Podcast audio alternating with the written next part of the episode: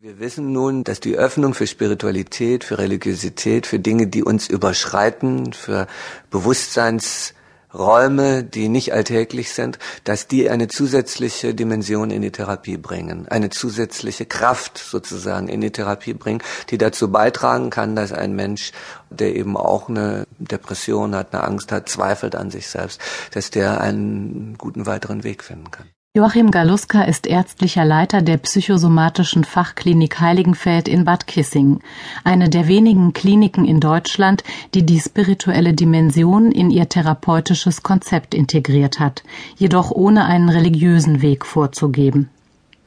Neben traditionellen psychotherapeutischen Verfahren wie der Verhaltenstherapie wird die sogenannte Achtsamkeitsmeditation angeboten, sowie Rituale aus alten Weisheitslehren, die Sichtweisen und Wahrnehmungen verändern können. Joachim Galuska war selbst jahrelang Schüler der buddhistischen Meditationslehrerin Ayakema und hat die heilsame Wirkung der Achtsamkeitsmeditation am eigenen Leib erfahren. Alle Patienten seiner Klinik bekommen eine Einführung in diese Meditationsform. Ihr wichtigstes Element ist die Konzentration auf den Atem. Die Patienten können selbst für sich entscheiden, ob ihnen das gut tut und sie im Heilungsprozess unterstützt. Joachim Galuska spricht gern von beseelter Psychotherapie. Das bedeutet für den Klinikleiter auch, dass die Sinnfrage in den Therapiegruppen thematisiert wird. Was ist eigentlich mein persönlicher Sinn? Ganz individuell. Und was überzeugt mich? Was passt zu mir? Was entspricht meinem Wesen? Was empfinde ich als wesentlich?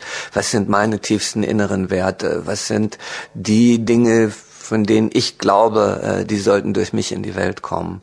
Ja, wenn ich das tue, dann empfinde ich Sinn in meinem Tun. Als Anke Schumann in die Klinik kam, erschien ihr ihr Leben völlig sinnlos. Ihre Umschulung zur Mediengestalterin war zu Ende. Sie war 48, arbeitslos, hatte schreckliche Angst vor Bewerbungsgesprächen und davor, vielleicht nie wieder einen Job zu finden. Und dann verkündete ihr Lebensgefährte ihr, ich verlasse dich. Ich wusste einfach nimmer durch meine Arbeitslosigkeit und durch das, dass ich allein lebe, warum soll ich morgens aufstehen, was soll das für einen Sinn haben? Und ich hatte früher schon Probleme, mit Schwindel, Schwindelattacken und das kam dann so stark, dass ich alltagsuntauglich wurde. Ich konnte nicht mehr selber einkaufen und habe mich nicht mehr aus dem Haus getraut, also es ging einfach nicht mehr. Schon bevor die Angstzustände unerträglich wurden, hatte Anke Schumann eine Gruppentherapie angefangen.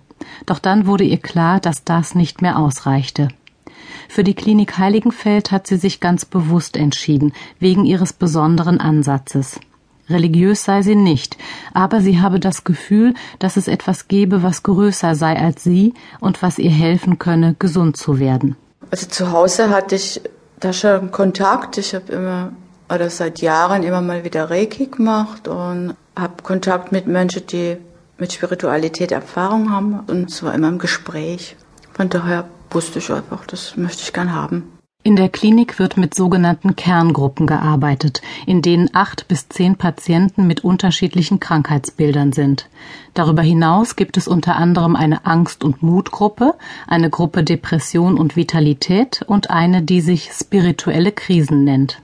Ich hatte immer die Idee, dass Spiritualität so was Schwebendes, äh, Buntes ist, Undefinierbares und habe dann aber gemerkt, dass Spiritualität für mich was ganz Bodenständiges ist. Das bringt mir eigentlich die Wurzeln.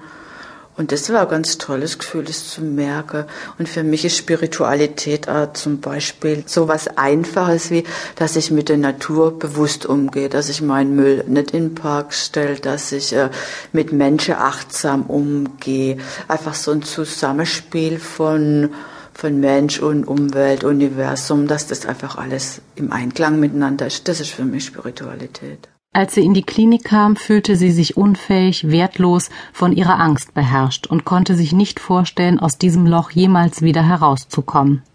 Jeder Schritt fühlte sich an, als würde sie ohne Sicherung über ein Hochseil balancieren. Absturzgefahr in jeder Zehntelsekunde.